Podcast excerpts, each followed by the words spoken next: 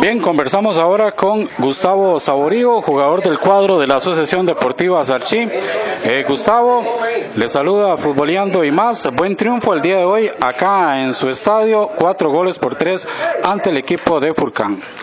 Sí, bueno, Florencio, primero que todo, gracias por venir y cubrir al, al equipo y siempre estar pendiente.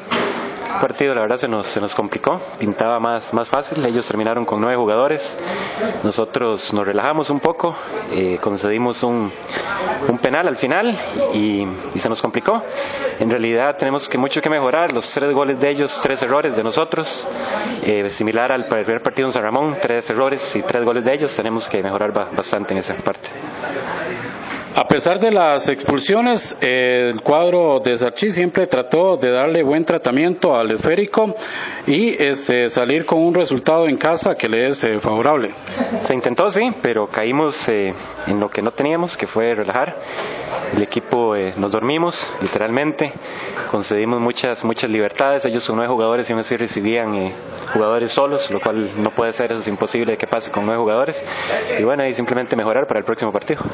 Buen eh, triunfo acá en casa, ahora ir de visita ya a Esparza la próxima semana, suma de tres el día de hoy en casa y ir a, a Esparza a buscar un resultado. Sí, correcto. Lo importante al final de cuentas fue que se sumó de, de tres puntos aquí en la casa. Eso es lo que se pasa, eh, lo que lo que tiene que ser. Nosotros no debemos perdonar aquí en, en Sarchí, en nuestro estadio. Próxima salida Esparza, de bastante caliente. Eh, sin duda alguna una visita bastante complicada. ¿Dónde estuvo la virtud del cuadro sarchiseño el día de hoy en este encuentro para salir con el marcador a favor?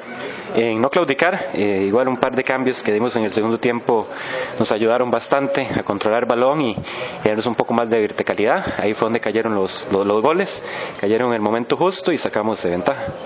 Muy bien, eh, Saborío, muchas gracias por sus declaraciones para Futboleando y más y eh, desearle suerte entonces para la próxima jornada. José Florencia, muchas gracias.